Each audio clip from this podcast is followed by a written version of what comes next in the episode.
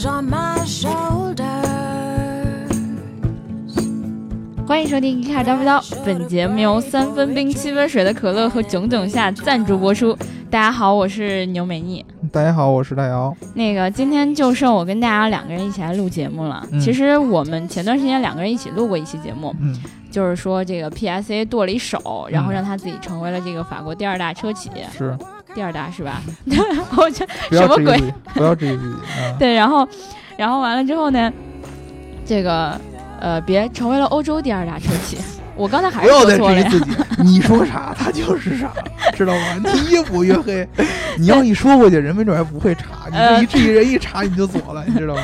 对，然后那个那一期节目里面，就有好多小伙伴就在说呀，就是这个大儿这个营销课堂上的特别好，是吧？所以呢，其实大家以后就能够发现哦，只要是我们两个人在一起录节目，嗯。要么就是因为人实在是凑不齐了。嗯，要么就是大儿在这一期里面要给你们输出很多的这种知识，对，对吧？然后是有 有别人和没别人差不多的，对对，所以我们还是不打扰别人工作了。嗯，对吧？然后这个，我们先来念一下上一期小伙伴评论啊，因为我们在上一期里面做过一个不像约定的约定，不，我们给了一个很大的一个承诺，嗯而且这个嗯承诺说出去就是要有用的。嗯，就是掷地有声呗。对，嗯，嗯这个承诺是什么呢？如果你们想知道的话，就去听上一期节目吧。，对我是不会再在这儿重复的，因为这个承诺跟我自己有关系，对，而我很想履行这个承诺吗？但是你们没有成功啊 真的吗？嗯我我我刚才看了一下，啊嗯，啊！我还是不说了吧。哦，成功了是吧？没，大家就当没有成功，好吧？嗯，然后看一下这个呃上一期的评论吧，嗯啊，就不说这个承诺的事儿了啊。嗯这个进击的巨人叶卡他说，刘能越来越会飙车了，快 hold 不住了。嗯然后还有这紧接着这个只有我叫大黄，他也说。刚一开始就听到那四个字儿，感觉能叔已经不是当年的能叔了。对我不是当年的能叔了，我是刘美丽。嗯，对对，这个这个其实是一样的，就是每一个人的内心他是不会那么容易改变的，只是嗯改变的是你的表达方式，就是嗯你内心是一个相对来说比较喜欢开车的人。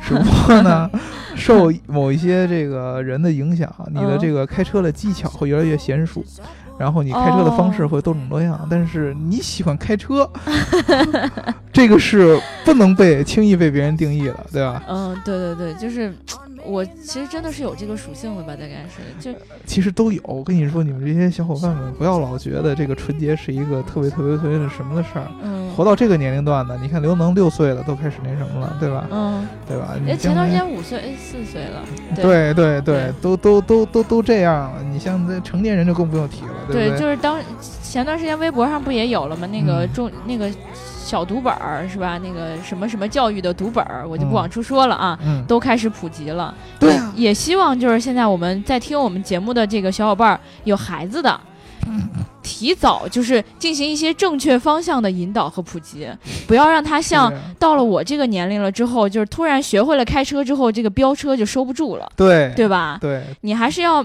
提前这个潜移默化去影响他，去往正确的方向上走，对。千万不敢像我这样误入歧途，对，这样的话马上就被大 大白老师带成这样，你们看看。对，就是到你孩子六岁的时候，他已经不屑于开车了。对，他就教别人开车，车都已经开腻了，知道吧？嗯，对，然后这个怕你不认识名字是中文，他说今天特意找了个四点零的中东版普拉多开了一天，踩油门咣嗡嗡不走啊，日不肉起来简直着急，是不肉呢还是肉呢？嗯是肉还是不肉啊？应该是肉吧。嗯对这个，然后另外这个紧接着牙膏他说了。两驱越野皮卡车，其实 SUV 也不怎么高啊，我反倒觉得 SUV 好上车。我所有朋友都吐槽我说，这你这车上你车总得哈腰，你买个这么矮还装不了什么行李的车，图啥呢？路虎就别越野了，城里开都总坏呢。越野去了，谁给修啊？我觉得牧马人已经够爱坏的了。其实轻度越野普拉多挺合适的，感觉比路虎靠谱多了。期待大脑老师开个路虎，完成一次穿越烂的肉窝，穿越烂的肉窝，穿越 Land 烂的 Rover 是吧？嗯你看前面那小伙伴说了这个普拉多肉，嗯然后牙膏就说那轻度越野普拉多挺合适的。嗯但是我们两个呢，可能我反正没有驾驶普拉多的经历。普拉多其实我觉得还不是很肉，因为普拉多我没开过，但是我还是坐过的。啊，对对，很猛，呃，或者呃他们有一个叫那个普拉多叫霸道嘛，嗯嗯嗯，对吧？对对对对对，啊这个丰田霸道，对，这个四点零的应该是已经非常非常大的排量了。嗯。你说的肉，我我是坐过普拉多，我感觉反正比我喜欢的车都要有劲儿一点儿。嗯、我记得以前我们好像曾经有一个哥哥跟我们一起开车去，就是去山上，然后嗯，下山的时候。怎么着就飘起来了，你知道吗？开着那大越野飘起来那种感觉，就在山路上，就感觉随时命就要没了那种。嗯，所以我觉得其实吧，就是开车技巧是很重要的，对吧？对，早早培养啊。对还有那对对个牙膏高说了，他嗯说这个他自己开的车，人家说他需要哈腰上车，他自己是一个宝马的三系吧，好像是。嗯，你啊你你你朋友都多高啊？他他他是这么个意思啊，嗯就是我说的这个高不是嗯这个车顶的高度，嗯，我说的高是车底儿的高度。对啊，你得抬那么像我这种身高，我迈腿跟你讲，啊。我都得爬上去。对啊，这得迈腿，就是你就算是呃一一般身高的男生，比如嗯说你在一米七五嗯到一米八之间，你上一般的这种全尺寸的 SUV，除非是那种城市紧凑型的，嗯嗯嗯像叉一那样的，嗯可能底盘比较低。嗯，你上一般的那种全尺寸的 SUV，它比底盘相对来说都会高一些，对对对你都要是迈腿儿上的。哎，我跟你讲啊，其实有一个点我特别想跟你们讨论。嗯如何优雅的上下越野车？反正我是没掌握这个经验，嗯因为呢，就它那个高度，其实按理说我这个身高，我要一脚迈上去也是有可能的。嗯但是它当然这个车的座椅这个位置也很尴尬，因为你总是夹在这个车门跟座椅中间，嗯其实你上去很难上。但是呢，如果你要蹬那个脚蹬子那块儿呢，嗯是吧？你是迈左腿呢，还是迈右腿呢？对，我就告诉你啊，哦如何优雅的上越野车，就是请你把裤子穿上，怎么着？对吧？是是是这样的，你你穿裤子，你就别下来了，你穿了裤子，光着屁股不好意思吧？你穿了裤子，你穿裙子什么的上越野车不太方便，对吧？嗯你穿个裤子的话，上越野车其实你稍微爬一下也也没有关系。你说的这个左腿右腿，嗯我觉得啊，嗯，呃，一般情况下应该是右腿，右腿，呃，不是，就是你上左侧的车门应该是先右腿骗上去。嗯，其实像我这种一米八的矮个子啊，我跟你嗯讲啊，就是我一步肯定是跨不到座位那儿的。你一步已经从对面车门迈出去了，对吧？对对对，我就下去了，好吧？啊，跨出去了。啊、对对对，所以其实如果各位小伙伴有这种关于女生该如何优雅的上下这个越野车的这个方式方法和小窍门的话，欢迎大家在评论里告诉我们，对吧？对，另外这个囧囧夏他说。订阅数已经超过三千了，坐等刘能剖蕾丝背带裤照片。对不起，这位小伙伴，我觉得我不能接着你的话说下去了。为什么呢？因为我们在上一期里面说了，不是订阅数超过三千，对，我们的订阅数早就已经超过三对千了，对吧？对，然后呢，具体是什么玩意儿超过三千，我剖不是刘能剖这个蕾丝背带裤照片，嗯我就不说了，对对吧？对，今天这个评论呢，就先念到这儿了。嗯然后，如果呢大家想要加入我们粉丝群的话，记得在后台留下你的微信号，嗯，记得是这个公众号后台 G E K C A R，或者说这个我们的新浪微博。嗯然后呢，或者就是在这个各个平台的这个私信里面告诉我你的微信号就可以。嗯，然后另外呢，听节目最重要的是什么呢？相信大家都已经很熟悉了，就是嗯点赞、评论和转发。嗯，点赞、评论和转发。对，转发、转发和转发，对嗯吧？然后把我们的这个节目分享出去，就会对我们有非常非常大的帮助。对，可以让我们感然后这个背带裤就能看得见了。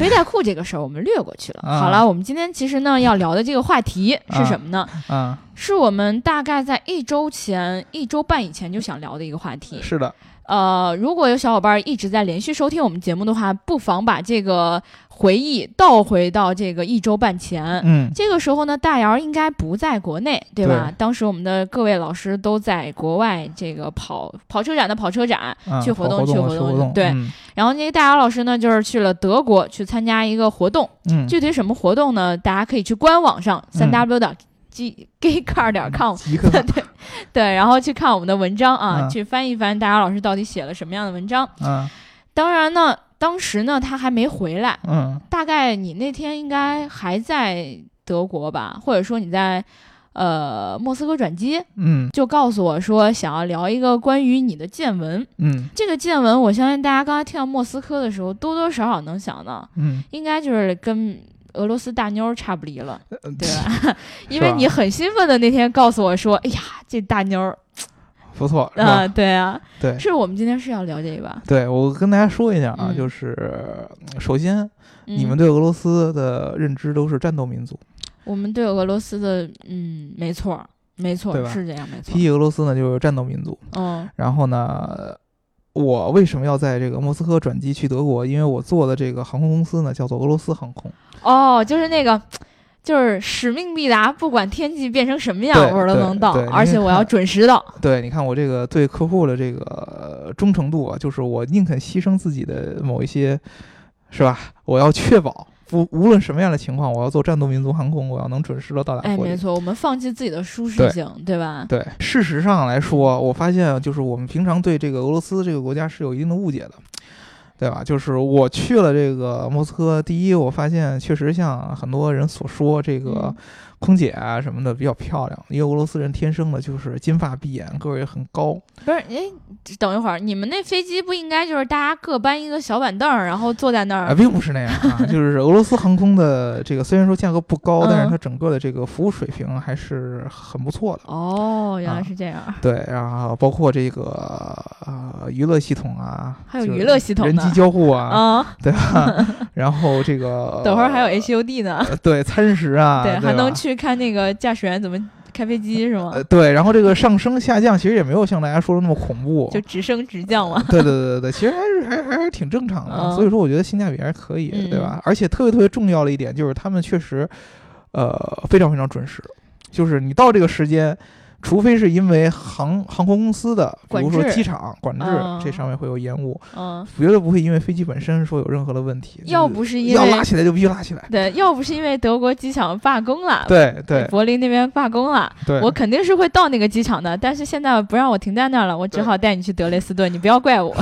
对，就是有这么个问题，就是我在这个德国的时候，在我在这个北京首都机场去 check in 的时候得知嗯得知这个德国哎。柏林的我要本来要落地的这个机场，它的地勤在罢工。对啊，对对对，所以出现一个什么情况呢？就是我如果飞到柏林的话，我这个飞机是没法落地的，就是嗯落了地也没有人，就是地勤的员工帮这个飞机把这个飞机上的人能给牵引到这个。呃，合适的位置。合适的这个下下机的这个口。儿，嗯。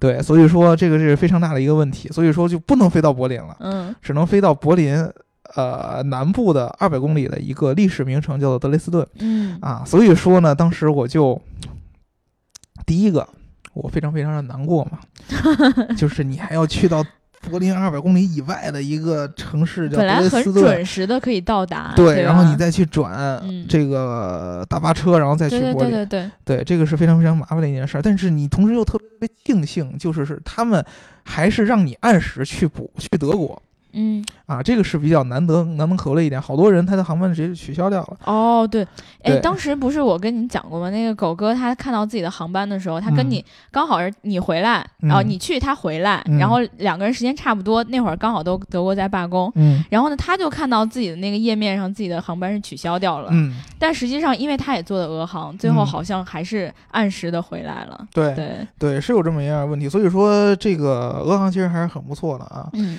然后欢迎大家捡便宜去做俄航，对，尤其是男同学，我觉得你们会这个爱上，会会会会会会会会满满足的。嗯呃，然后去了德国以后呢，然后在莫斯科的这个转机，呃，我就发现呢，嗯莫莫斯科的这个机场的航站楼里边免税店全都是酒伏特加，啊、不只是伏特加，各种各样的酒，朗姆啊、伏特加呀、金酒啊、哦牛二马提尼啊，啊牛二好像好像还有真的有什么五粮液呀、哦，真的吗牛？栏山呀、嗯而且有这种就是巨型的桶装酒。带一桶酒，对你见过那个咱们国内卖的那个最大装的五升的农夫山泉啊啊就是那个尺寸的，嗯然后变成伏特加。对，就这样了。哎呦，我当时觉得，确实确实俄罗斯的这个酒文化特别特别好，咋没给我们带回来一桶？实在背不动，对吧？对，而且而且好像我们中国的海关对带这么多酒也是有一定那个要求。对啊，对啊，呃，俄罗斯人无所谓啊，嗯他们他们会随便带。然后呢，我到了德国以后，我就突然想起来了，嗯我这次从北京嗯到莫斯科，嗯然后我在德国住的时候是住在原来德国的东德的那一个部分。嗯，上北下南左西右东，嗯对，所以说呢，我突然想起来，就是我这一趟的行程，完完全全的符合了之前东德的那个社会的结构。然后我突然又想起来一个问题，就是我们嗯之前聊过一个，呃，话题，就是甲壳虫，哎，没错没错，对吧？当时甲壳虫呢聊完了以后，其实还有一件事儿，就是德国的这个汽车工业后续，在甲壳虫的这个事迹出现以后，后续其实有很多的发展的有意思的故事，跟东德都是有关系的。哦，我的满脑子里只有大众，呃我以为在德国就只剩下大众呃，了。对，哦我们现在知道了大部分的德国的品牌。嗯，啊，都是来自于原来的西德的产物哦。啊，，对，然后呢，你你那不就这么就反反面证明东德其实蛮落后的呀？不是落后，哦。就是他他他他他是一个意识形态的一个一一一个转变，就是东德的一哦些很多的事儿是不知道的，就是你没有去过呃德国，你没有去过柏林，你是不知道这个东德在德国是一个什么样的一个感觉，甚至有好多小伙伴都不知道东德西德是什么意思。你在说我？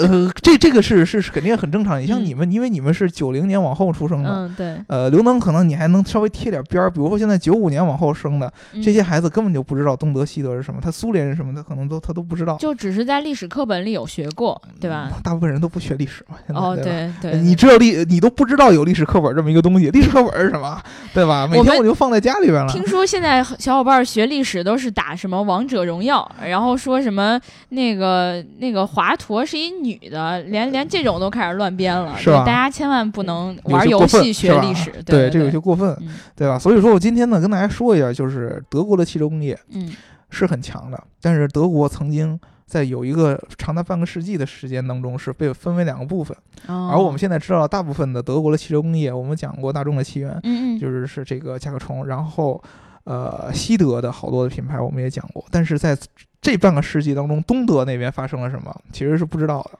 我们你知道我们唯一讲过的关于东德的事儿是什么？是什么应该是那柏柏林墙，嗯，然后上面勾一岛是中国的，对 那是咱 聊的最多的。对对，这个这个是我永远忘忘不掉的一个 梗，对吧？对你在人家民族统一的那个上面去标上自己民这个国家统一的一个非常重要的一笔，这个我还是可以理解的。但是你写一个错字儿，实在让我无法容忍丢。人，好对，吧？实在有点丢人，丢人现眼，对我给你？磨了，到时候我有机会去的。对，首先呢，我们今天聊这个东德的这个汽车工业，嗯要就要跟大家说的就是从这个冷战先说起，就东德和西德到底是因为什么分开的。分开的，嗯会为什么出现这么一个东西？现在大家知道的德国，嗯包括就逍遥老师现在待的地方，嗯是已经统一后的德国。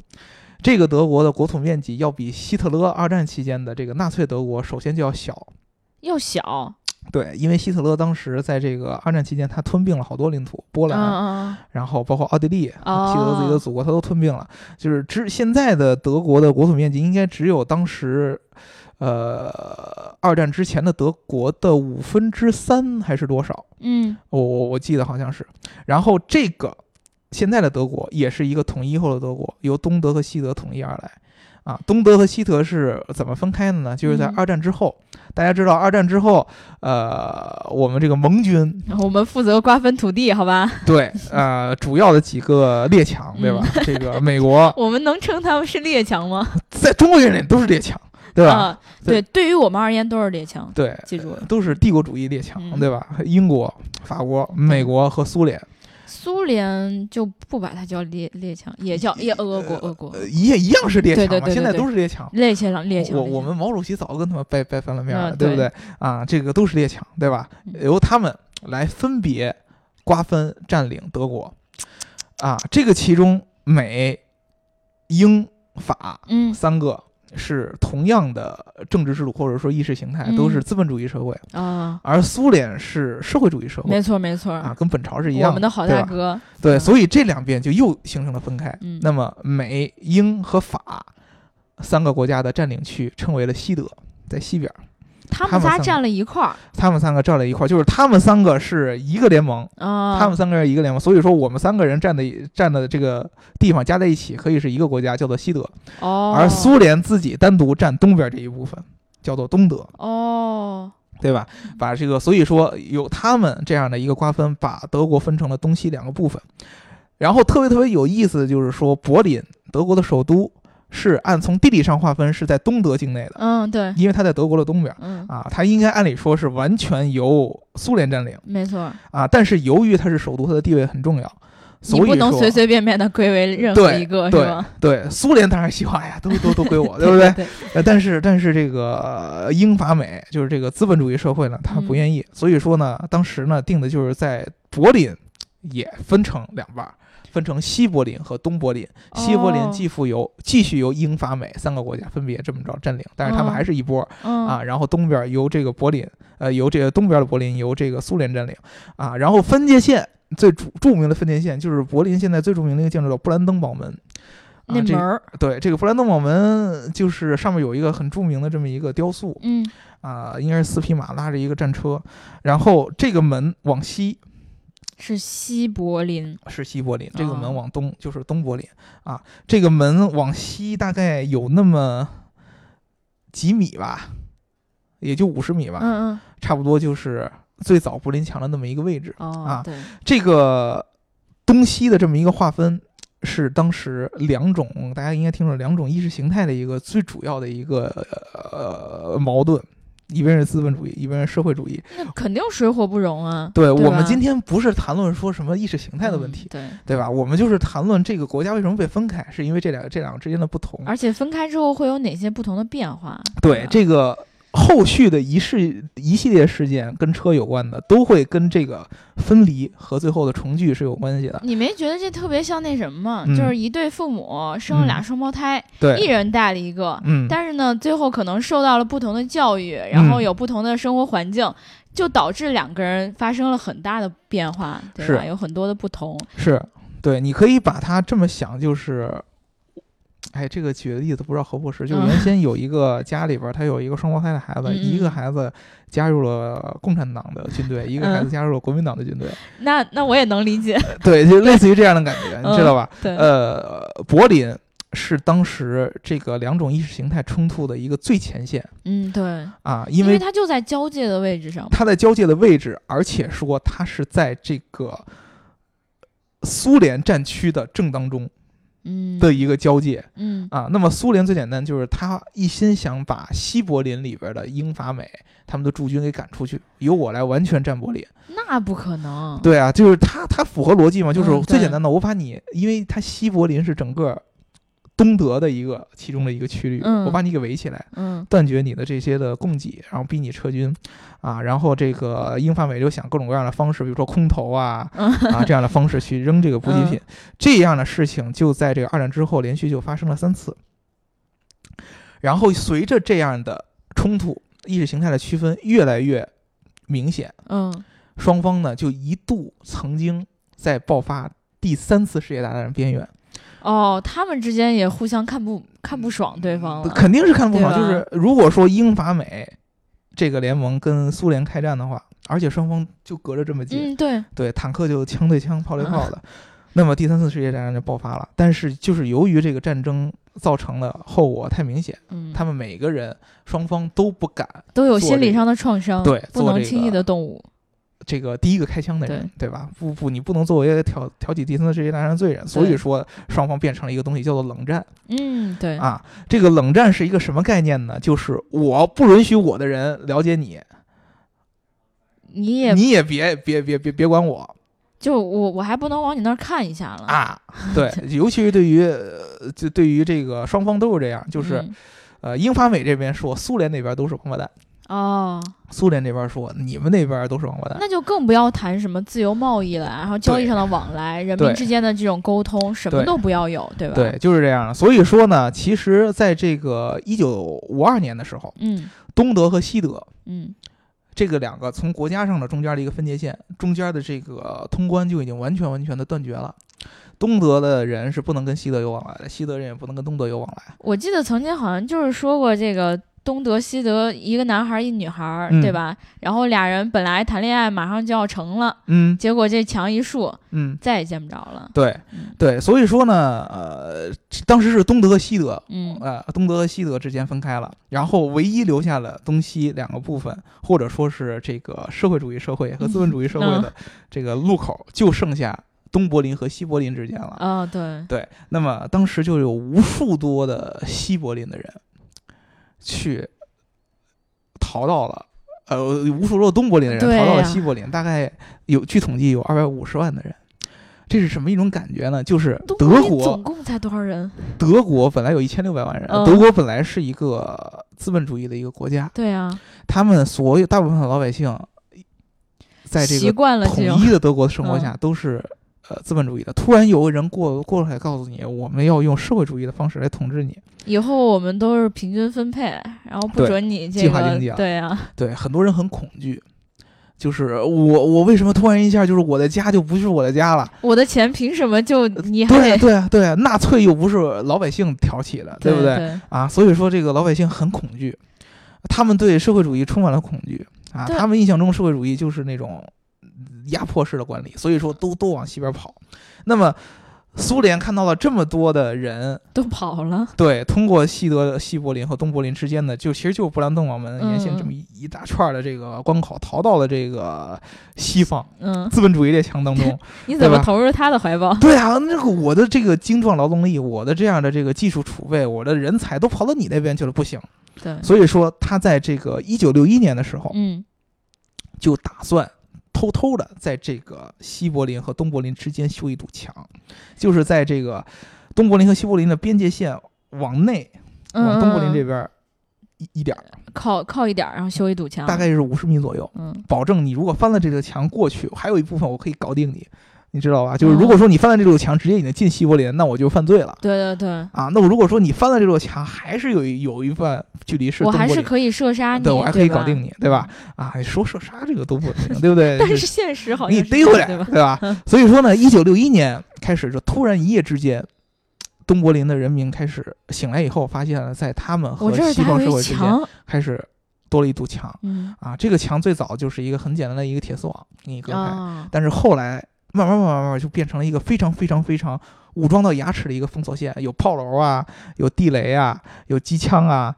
啊，各种各样的这样的监视给你拦在一起，经常有有很多的故事，就是当时西德和呃西柏林和东柏林之间本来是有往来的，嗯，可以自对由自自由进出的，然后有小伙子就订婚，对啊，在战争之前，比如嗯。说我交一个女朋友是在西柏林，对吧？然后我在东柏林，只不过就是就感觉你朝阳区跟海淀区一样嘛，对吧？对你本来我找一朝阳区的群众没啥问题，对结果突然一下去不准你们俩那个有互相的往来了，对这一下就懵逼了。对，这个还有更惨的，就是嗯本来这个小呃这这对情侣是已经认识了，已经要订婚了。对啊，然后呢，在这个结婚前的一段时间，这个小伙子跟他女朋友说：“我想回一下我的娘家，不是娘家，就回自己回家回我家看自己家在东德。嗯回了，头天晚上回了东德了，然后第二天再想回去的时候，发现墙已经起来了，然后他就再也见不到他的未婚妻了。我跟你讲，这个时候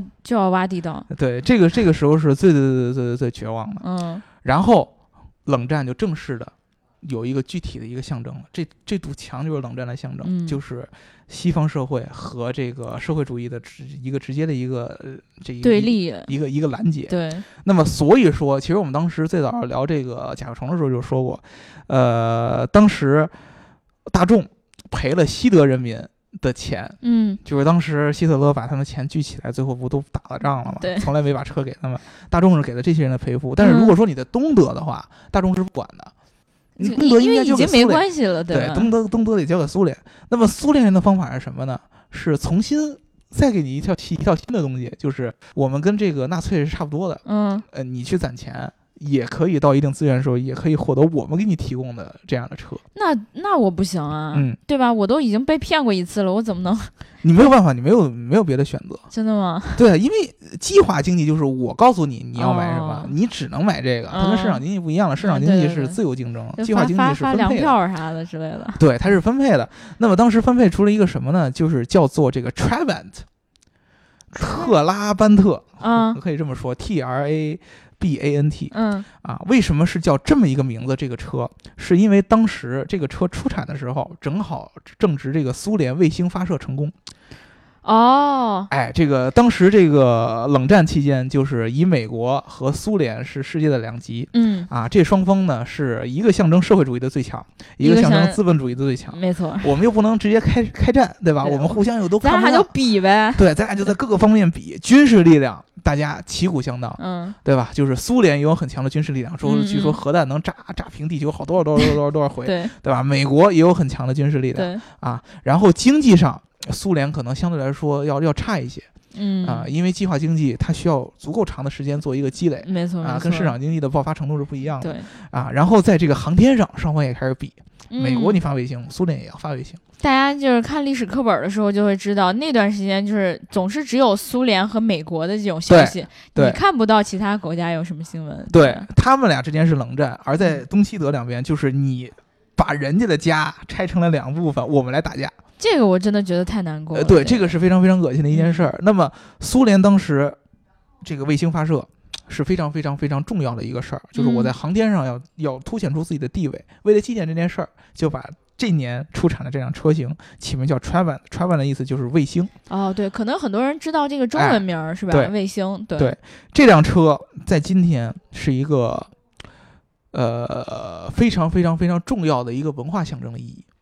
文化，对，就是你今今天去一些以前的社会主义国家嗯。啊，你会看到这个很多这样的车型，呃 t r a v e l 这个车的形状做成了什么雕塑啊，啊，做成了什么改的什么出租车呀，嗯。啊，改的什么手推车呀，改的什么拉车呀，啊，各种各样的形状，就是你会看到有各种各样这样的车的留存，啊，那这个车为什么是这么这么重要的？其中有两个原因，嗯，第一个就是这个呃我们计划经济下边这个体制，让当时东德的老百姓只有可能去购买这一个选择嗯，啊，对你，没有别的可以选择的东西啊，我们就这个车啊，没有东西也没有竞争。第二个呢，就是这个车本身有很多很多的特点。啊比如，比如这个车其实并不说这个车有多么多么差，说几个特性啊，这个车车重很轻，六百多公斤，嗯在在我们今天动不动两吨多的车里面，对对已经非常非常非常的轻了。然后呢，第二个呢，这个车的这个马力二十六马力，百公里加速是二十一秒，然后呢，百公里也是它的最高时速嗯啊。但是这个车有一个特别特别特别重要的一个特点，就是它的材料跟我们现在的造车的材料都不一样。我们现在造车材料，比如说用钢最简单的，嗯对吧？用铝对，啊，用碳纤维啊，当时都不是啊，你猜？塑料，对，它用的是塑料真的是塑料，用的是塑料来怎。么会有人用塑料做车呢？哎，对，就是当时在这个这个战后，嗯这种工业的重，呃，应该应该怎么说呢？钢铁呀、钢铁这种，金属啊，这些嗯资源都是非常非常紧缺的。因为当时都用在用在战争中。，对我们之前聊过，欧洲这个呃资本主义国家都开始造小车，嗯对，就是为了节省这个材料的这个使用。那苏联更简单。啊，我我的钢铁什么的要要练什么国家的航天，对吧？对军事，对吧？就是就跟我们之前也是勒紧裤腰带嘛，我们先先把军事力量做起来，没错，呃，把原子大弹炼钢铁。对吧？哎，对对对，这是这种方式一回事儿了。那嗯我老百姓自己用的无所谓的，你老百姓要勺子干什么？对不对？对老百姓要啊，锅干什么？对不对？对要门把手干什么嘛？都没有用，用来做飞机、做导弹。我们有一个梦想，对对对对对，这个是比较重要的。所以说呢，老百姓的这个车就没有必要用这个钢铁来，钢铁要用到更重要的地方。那么嗯我如果说如何让这个非钢铁的材料又做到坚固、做到耐用，而且要有很长很长的这个寿命，不能像一般的钢铁、嗯劣质钢铁随便锈掉了。嗯对吧对啊，所以说，当时就是用了一个苏联当时一个非常非常有名的材料，叫做这个热固性塑料，是用这个棉的一些废料和树脂混合而成的。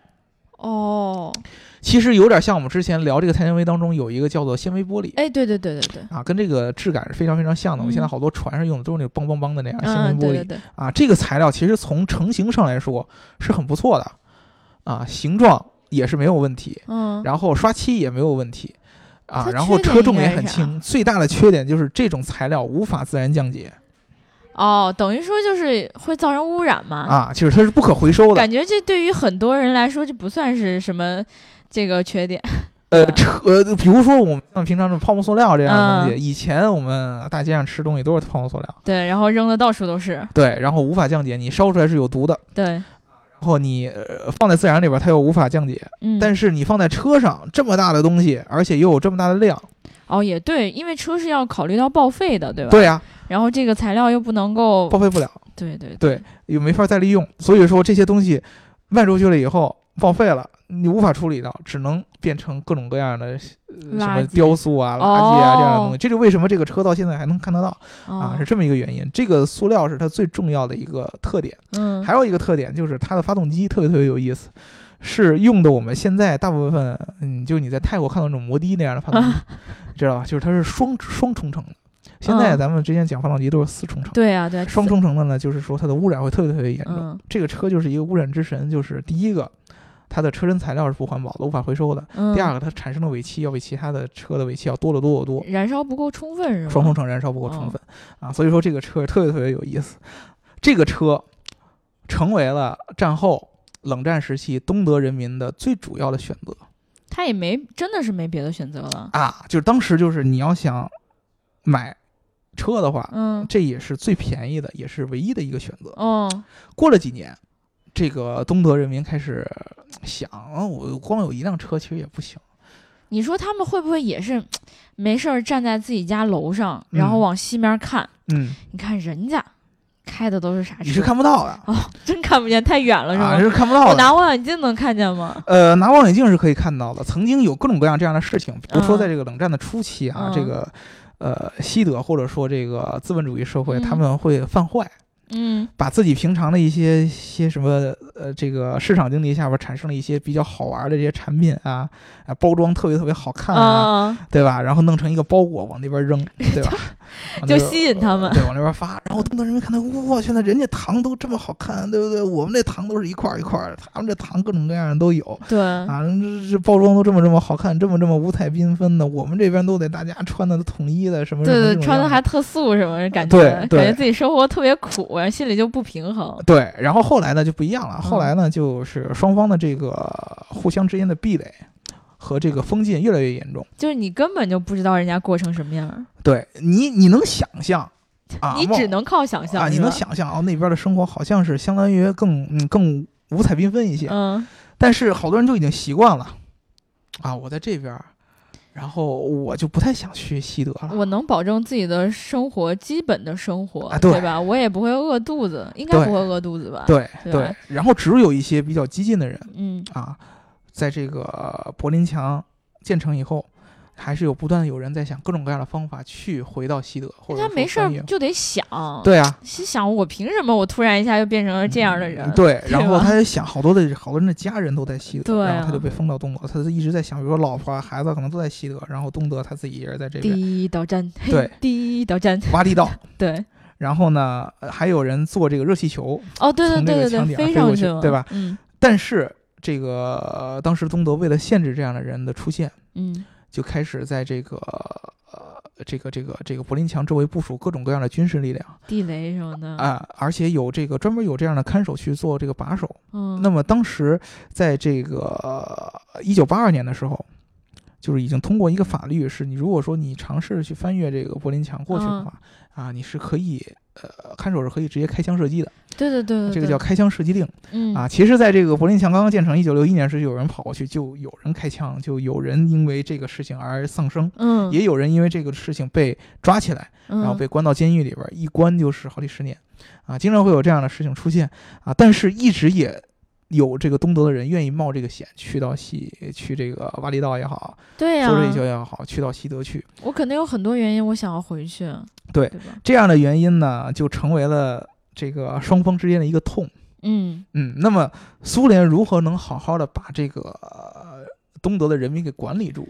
让他的生活过得越来越好。啊，不是这个意思，就是我不能让你跑过去。哦那还那不能从思想上，比如说你就就让你觉得说，哦我现在已经过得很好了，嗯，我就要这么生活，那没有关系，就给他洗脑呗，这个是不对的，洗不了吗？这个是这个是不成立的，就是嗯东德西德并不是两个国家，是，东德和西德曾经是一个国家，而这个国家原来的生活意识形态是资本主义。嗯你今天突然来了一说把你这个国家的一半分出去，另呃变成另外一个意识形态，这个脑子是不容易那么着洗过来的。对对对，我想把它稳定住，最简单的方式就是用特殊的力量，用一道墙给你围起来，嗯管制起来，来来围住你。这个其实是相对来说是是是是一个当时冷战的一种特别恶心的一种变现方式，对，对吧？那么所以说呢，当时为了更好的管管住东德的人民嗯啊，这个东德有一个特殊的一个组织叫做 Stasi。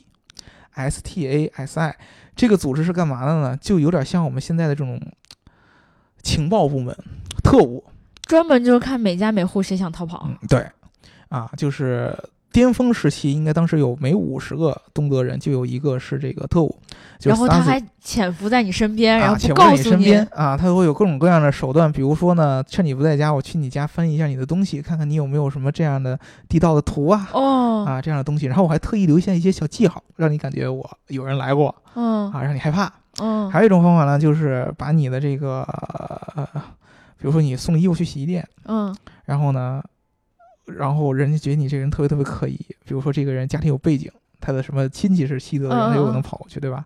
那我就会把你的一些洗衣店啊，或者说你家里边这个洗衣筐里边的一些衣服拿出来，然后作为我们的一个档案储备。当你有一天逃走的时候，我们找一只狗。他们会培养狗，然后去闻哦它这个裤子或者闻它这个衣服，然后这个狗就知道你的气味，就会去追上你，对吧？然后呢，他们最主要的一个职责就是收集西呃东德人民的这样的呃最基本的一些材料嗯啊，他的档案，呃，据说有成堆成堆的档案被收集起来啊，然后为的就是说，呃如果你逃跑的话，我有足够的能力去把你抓回来嗯，啊，是这么一件事讲，道理，那会儿还是没有互联网，那会儿要是有互联网不得了，人肉了，对吧？对所有的人，你资料他都不用去查，直接就知道了。对，然后他们这些人开的车嗯，要和一般老百姓开的这个 Traven 是不一样的。是啊得区分开。所以说它有它有两类，就是在这个 Traven 之后，其实还有一个车嗯，叫做三五三。三五三，啊，这个车的品牌名叫瓦特堡 （Wartburg），哦，嗯。就或者叫 Wartburg 嗯，啊，它这个车是要比这个 Traven 要高档一点的。嗯。毕竟是有身份的人做的嘛。首先呢，就是变成了四十八马力嗯，啊，然后呢，这个极速也变成了一百二十九公里，然后它的车身材料也是变成了钢啊，所以说其实当时这两种车有有点像东德的两个阶层，对呀，一个是呃平民百姓的阶层嗯啊，我的国家因为冷战被分成了两个部分，嗯，然后我家里边可能有家人在西德，我想跟我的家人团聚，我一心想越过这道墙，嗯越过冷战这个东西这个冲突，嗯然后去回到回到西德去和嗯我的家人团聚，这是一部分，还有一部分就是管制的人，我要用各种各样的我的比你更强的权力比你去更强的压力量制你，去阻止你，对去回到西德，对，这两个之间的一个冲突，这个是当时东德最主要的两款车，或者嗯也是说唯二的两款车，只有这两款车，你能买到的只有这两款车，这两款车一卖就是二十多年。我的天，啊，就是一直东德人民就是开着这两这样两辆车，全都是两冲程的，叉班的是两缸，然后这个三五三是三缸，全是开着这辆车，一开就是半个世纪，直到这个一九八九年。嗯啊，当时这个其实这个苏联的意识形态呢，或者它这个制度，并没有什么严格意义上并没有什么错误，嗯，但是它的核心的一个要求就是，它的执行者无法保证自己一直坚持当时社会主义这样一个理想。因为我觉得其实感觉每一个人他的思想都是在时刻变化的，对，然后每一个他的这种领导者，他可能看到了不同的社会形态之后，他自己就会怀疑自己，对对吧？对然后他可能就没事儿就想一想，我这么做是对的吗？对我再往下真的能实现吗？对吧？对，就是很多人他其实并不是，就是大家肯定平常都会认识一些这个我们祖辈爷爷奶奶，就是你跟他们聊天，你会发现他们是有社会主义理想的人。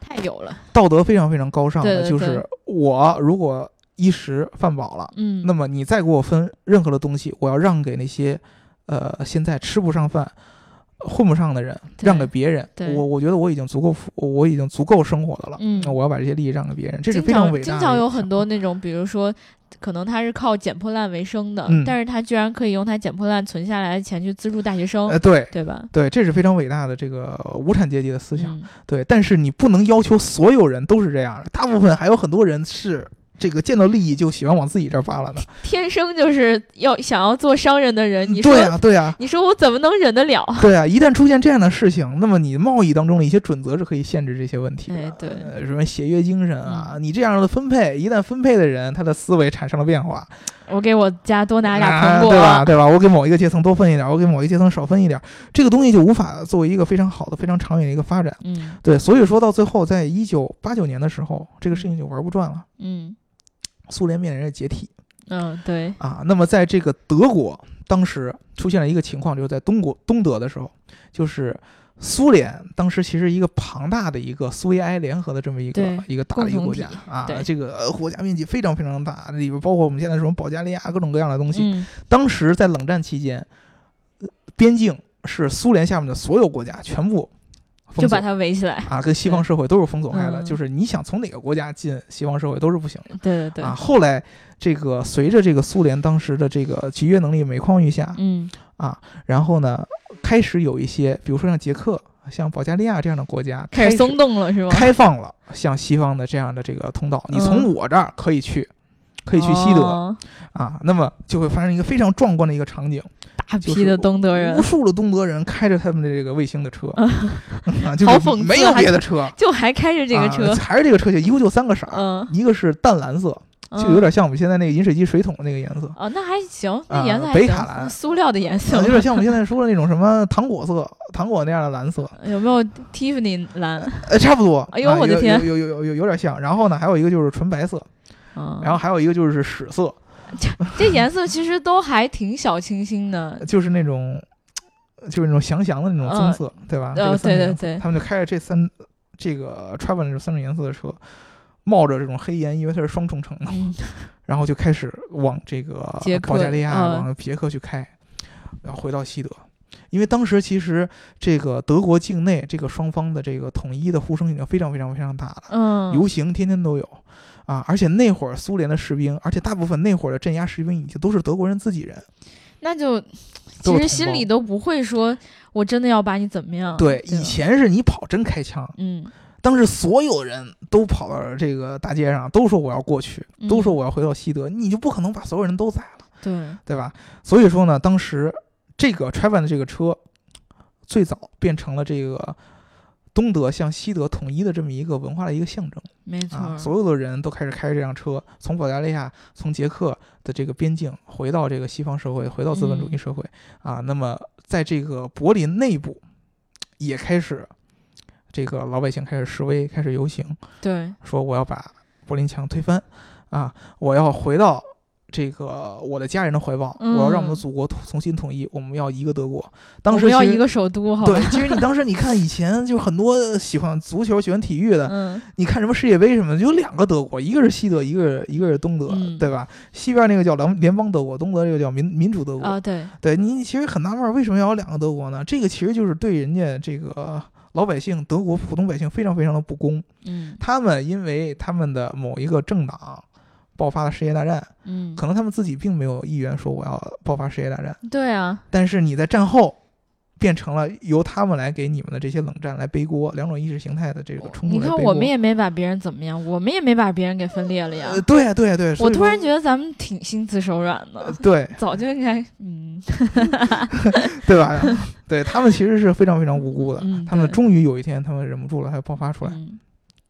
所以说，在这个一九八九年的某一天，组织了大批的卫星车的这个游行啊，开着冲到了这个柏林墙的门口，然后嗯大批的这个东德老百姓喊着口号说：“我们要把这个柏林墙的这个推倒，不是推倒，它也有关口的嘛，有门，啊把门啊打开，把门打开。然后当时按以前苏联的这个射击令是应该开枪的，就所有人已经现在都死完了，对吧。但是呢，你没有办法，因为当时的人也是人，嗯士兵也是人，这么多人我不可能都打死，嗯对吧？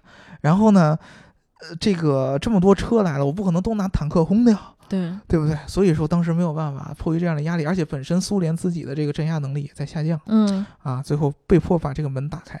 所以说，当西方社会看到东德第一个进来的时候，就是一辆卫星的车，知道嗯，吗？这个车鼻子开进来。你今天去柏林墙，柏林墙现在是立了一个文化景点？就是柏林墙大部分已经被拆掉了。这个墙在最长的时候一百六十多公里，嗯，柏林完整的把柏林中间切开。一百六十多公里，从西安到汉中才两百多公里，对啊一，半儿的距离，对啊，对啊，我的天，就是完全把这个东西给切开。然后你去现在这个柏林这个呃柏林墙有一个遗址，嗯，上面有这个各种各样的这个涂鸦画。是中国的，对，比如当时有这个里根和这个当时那个叫什么戈尔巴乔夫吧，嗯，啊，和他之间的这个那叫什么亲吻的那张照片儿，哦，对，就是象征了冷战的结束嘛。哦，对对对，，终于有一方认怂了，嗯呃呃，冷战的结束啊、然后还有一张照片儿，就是冲破柏林墙的那一瞬间，是一辆 t r a v a n 的这样一辆汽车，还有人拍照呢，不是照片就是涂鸦嘛，哦啊，，一张涂鸦，就是这辆车冲破了当时的这个柏林柏林这个墙嗯啊，所以说其实这两辆车。三五三和 t r a v a n 象征了东德当时所有老百姓的一个生活的一个处境，嗯啊，一个是被管制者，一个是管制者，啊，然后他们之间没有过多的选择，他们在同一个模式下被人计划着，我让你干什么，你就应该干什么，我只让你看这个开这个车，你就只能开这个车。也只有在东德吧，苏联其他地方还是很自由的，对吧？苏联其他的地方，我们以后再找一期来聊。对，对，其实苏联的汽车工业，嗯，或者说现在俄罗斯的一些汽车工业，是更有意思的一件事儿。没错啊，，它还和还它还跟西方的一些我们现在知道汽车品牌有一定的联系，这个我们以后包括跟咱们自己的那个国内的汽车品牌也是有多多少少有一些联系对对对，这么一件事儿，其实就是主要想跟大家说，就是如果说你们现在有有机会嗯去德国，去到柏林，你去感受一下，就是这个民族从来没有，就是你从来没有感受到有哪个民族是这么这么团结，或者说是这么这么这么被规矩所限制。我们自己，呃，就是咱们中国，因为我们其实很少被瓜分过。就我们现在没有这种意识，对，就是比如说，你像我们第一个，我们国家很大，啊嗯，，种这个民那会儿被瓜分的时候没有太多的这种意识，因为刚合了没多久，对民民民民族也也也很多。我们那会儿瓜分的不叫瓜分，嗯他们才能分我们多点地儿，嗯，对对吧？那么那么一疙瘩，人家是直接对半儿切对。啊，你根本就想象不到那种对半切，就本来就没多大，一个嗯一个省给对半切，对，对啊，对你根本就想象不到一个西安对。对半切是一种怎样的体验？对所以说今天第一个，所有的德国老百姓都比较仇恨这个、呃、纳粹这样的民族主义，嗯，然后也比较仇恨或者说不太理解我们这样的社会社会主义，对，就是你永远也就是为什么好多西方人对我们中国有很多的误解，嗯。就是他印象当中。永远都是那些最早的资本主义社会给他们洗脑的，就社会主义是这样的，一群傻蛋是啊吧？啊，然后呢，呃要不东德就是都是那样的压迫，嗯啊，就是你翻墙就干掉你，嗯都是这样的。所以说他无法理解我们现在中国其实是一个开放的、一个健嗯康的、一个非常非常非常自由的这么一个社会主义的一个一个形态，他们理解不了。这个就是一个文化的一个一个一个差距。而当时这个所有的差距。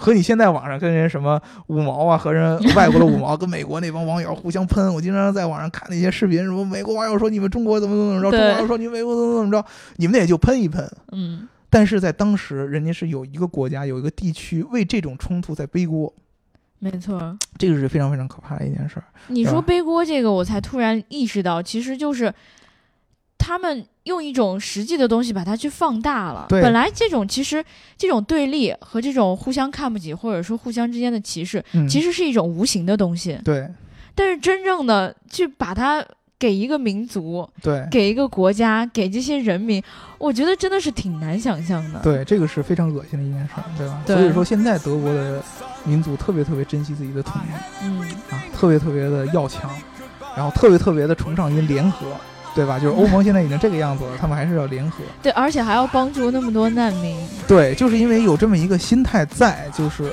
战争为我们带来了太多的伤害。对，啊，让我们的国家变成这个样子，啊，让我们的这个民族直接被分裂掉，嗯啊，让我们的老百姓背上了近半个世纪这样的与世隔绝，嗯，这样的呃亲亲子离散这样的这样的事情，所以说他们一直在坚持，对吧？而那两辆车就象征了这件事，对，对吧？你现在是看不到原来东德这些汽车品牌了，那是因为现在我们的贸易、我们的汽车、我们的产品嗯，也是市场经济的一个产物。嗯你有这么多汽车品牌可以选择，你有这么多车型可以选择，对，互相之间的价格越拼越低，越拼越低，老百姓也啊买车现在越来越容易，这都是改革开放以后这些东西产生的。我觉得真的真正的见到那两辆车，其实心里应该还是挺难过的，是对吧？因为真的就是那种有苦说不出，我只能买这个。对呀、如果说有人告诉你说这个车塑料做的，嗯，哈，然后呢只有两出买能，然后你肯定一般情况下，你要有别的选择，你肯定不买，对。对不对？但是没办法，你只有这一个选择，对。你就只能买它，对吧？对，以后你的面前只有一个五百元的老人机，必须买这个。对，对。吧嗯，对，所以其实我觉得今天这一期我们可能对于汽车的部分，并没有像平时那样聊的特别的详细，嗯，对吧？但是我们把整个历史背景聊完之后，我觉得这一期对于 g e e k a r 刀逼刀来说是有某些意义的。就是历史好像真的对于汽车工业的发展，就是它有可能是在推波助澜，也有嗯可能是体现了很多历史背后一些阴暗的东西。对，因为为什么说汽车这个产业是这个行业特别特别有意思？它跟科技是不一样的，嗯，科技是是一个新的东西，对对它只用往前看。但是你汽车行业是可以从前往后一直看下来的，你可以追溯得到的。对，它是一条线的东西。科技是我们未来会有什么，比如说智能手机啊这些，人工智能都是看我们未来。汽车不一样，你又有未来的东西，自动驾驶这些，嗯，你还可以从前面往往后的追溯，它是一个贯穿我们整个工业时代的一个产品。对，就是从工业革命开始就有的东西，嗯然后到我们现在还是会有，还是一直走下来的一个东西，所以它是特别有意思。对，嗯，所以我们今天聊车不开车，对吧？就是你也可以开车，好吧？今天实在是我觉得在这样一种历史背景下，我不想开车，所以大家也就不要听我们开车了。嗯，然后今天这一期节目呢，我们就聊到这儿了。然后那个，如果大家在听到这一期节目有任何的想要跟我们一起来探讨的话题，或者说你对于这个东德的这个汽车历史还有更多深入的了解，欢迎在评论区告诉我们。嗯另外呢，就是如果你想要加入我们粉丝群的话，记得在后台留下你的微信号。听节目要记得点赞、打赏和评论，点赞、打赏、评论，点赞、打赏和评论。最重要的是把我们的节目转发出去，让更多的人听到。那今天这一期就聊到这儿啦，然后我们下一期节目再见。拜拜。